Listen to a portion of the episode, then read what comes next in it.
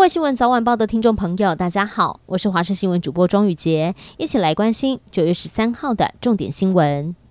试车却发生车祸，造成两死一重伤。这起事件发生在桃园八德区，当时驾驶开着金色 BMW 突然失控，撞上路树。而坐在副驾驶座的车行老板跟驾驶两人当场没了生命迹象，而后座的驾驶二十六岁妻子双腿骨折，伤势严重，被送进加护病房。最后两名男子抢救不治。从车子凹陷变形的状况看起来，撞击力道肯定非常大。不过这辆车为什么会失控，是人为的因素还是车子故障，现在还有待进一步理清。台铁便当因为美味价廉，被戏称是便当才是台铁本业。但是最近平面媒体却接获民众投诉，说台北车站周日晚上六点不到就打烊卖完，周一甚至下午三点不到就空荡荡。质疑说吃个台铁便当还要碰运气，很火大。难道是要用饥饿行销吗？台铁表示了，说台北餐厅厨房现在正在整修，暂时跟七堵的餐务室合并生产，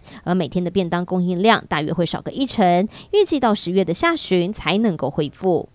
提醒大家，这一两天沿海的风浪还是很大，没有必要尽量不要前往海边，因为在绿岛就传出有人不顾限制的公告，硬是前往海边观浪而受困，岸巡人员也冒着危险前往抢救，过程中却被大浪卷走了，还好最后平安无事。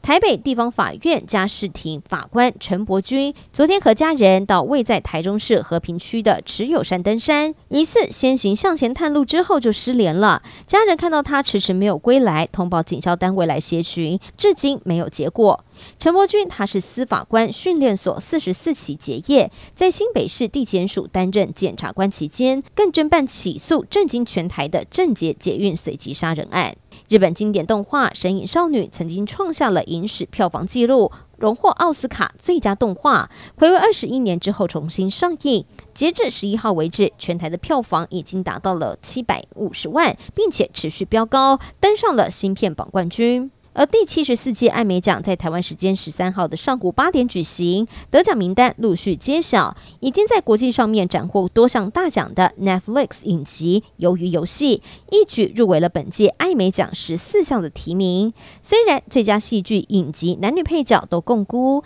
但是《鱿鱼游戏》的导演黄东赫是获颁导演奖，成为了亚洲第一人。李正宰也接着勇夺了视帝。而另外新一代蜘蛛女千代雅则凭着《高校十八禁》二度封后，英国国王查尔斯三世十号正式登基，而他签署文件的时候，变脸示意工作人员拿走笔架，这段小插曲引发热议。另外，他签名的时候，胖胖的手指也被讨论。原来查尔斯的手指水肿早就是老毛病，他在二零一二年拜访澳洲的时候，还自己开玩笑说他有香肠手。最后关心天气的消息了。受到梅花台风还有它的外围环流影响，北部、东北部地区上半天雨势明显，其他地方会有短暂雨。而另外，北东地区以及中部的山区会有局部大雨甚至豪雨发生的机会，外出要记得携带雨具。至于温度方面，白天整体感受起来比较舒适，在北部地区高温大约是二十八、二十九度。而风力方面，基隆北海岸还有南部恒春半岛沿海空旷地区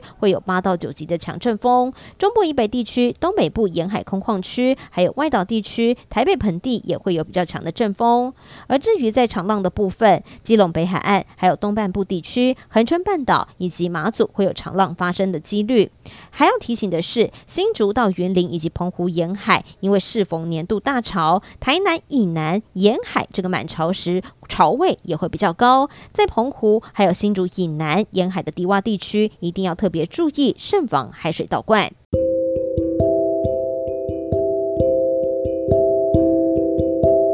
以上就是这一节的新闻内容，非常感谢您的收听，我们下次再会。